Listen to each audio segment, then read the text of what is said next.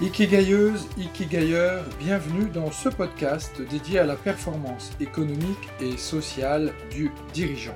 Je m'appelle Pierre Cocheteux, je suis Ikikai Business Coach et ma mission est d'aider un maximum d'entrepreneurs surbookés, débordés ou stressés à diviser leur temps de travail par deux tout en multipliant leur performance économique par 10.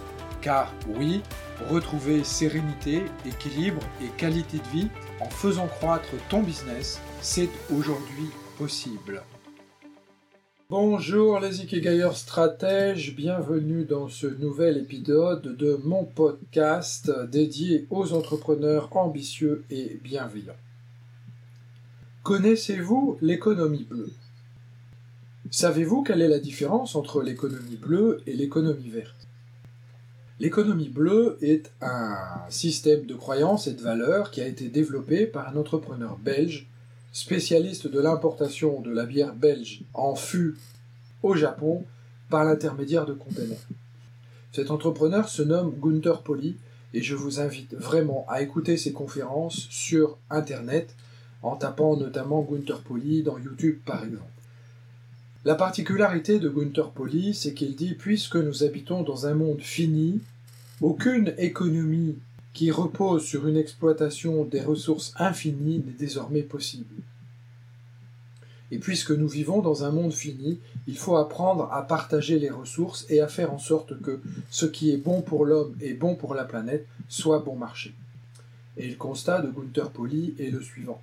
Dans l'économie verte, c'est-à-dire dans l'économie du bio classique, eh bien, les produits qui sont respectueux de la planète et les produits qui sont respectueux de notre santé et de notre vie sont chers, alors que ceux qui ne le sont pas sont bon marché.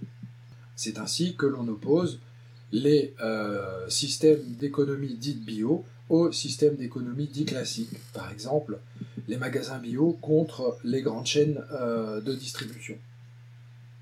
Les unes sont chères ou sont réputées pour être chères, les autres sont réputés pour être meilleur marché, mais de moins bonne qualité. Alors, le constat posé par Gunther Poli, c'est qu'il s'agit d'une injustice et que ce qui est bon pour l'homme et bon pour la planète devrait être bon marché. Alors, Gunther Poli s'inspire du mode de fonctionnement de la planète, du mode de fonctionnement de la nature pour inventer des solutions technologiques qui permettent d'obtenir des résultats intéressants à des prix défiant toute concurrence. Parle notamment de l'utilisation du Wi-Fi à partir d'émetteurs privés, ce qui permettrait, un, de garder la propriété de nos données, plutôt que de les confier aux intermédiaires qui transmettent le signal euh, via l'Internet, mais aussi qui permet de développer des solutions intéressantes qui permettraient notamment à des aveugles, par exemple, eh bien, de se déplacer dans des lieux communs en, étant capable d'identifier où se trouvent les obstacles.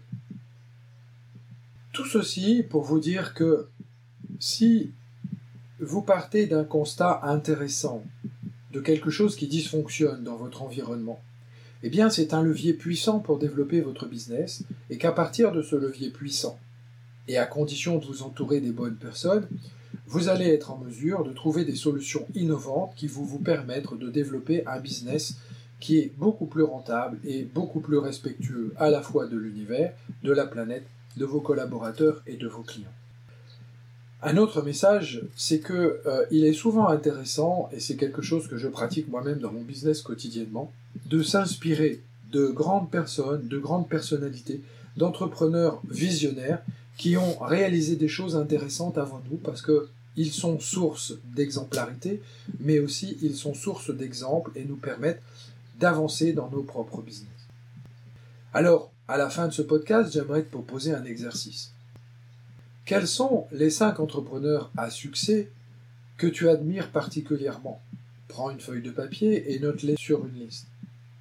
Et puis, à côté de, ces cinq noms d'entrepreneurs qui t'intéressent et qui te passionnent, je t'invite à noter en condensé, en une phrase, une phrase simple, sujet, verbe, complément, la mission de ces cinq entrepreneurs.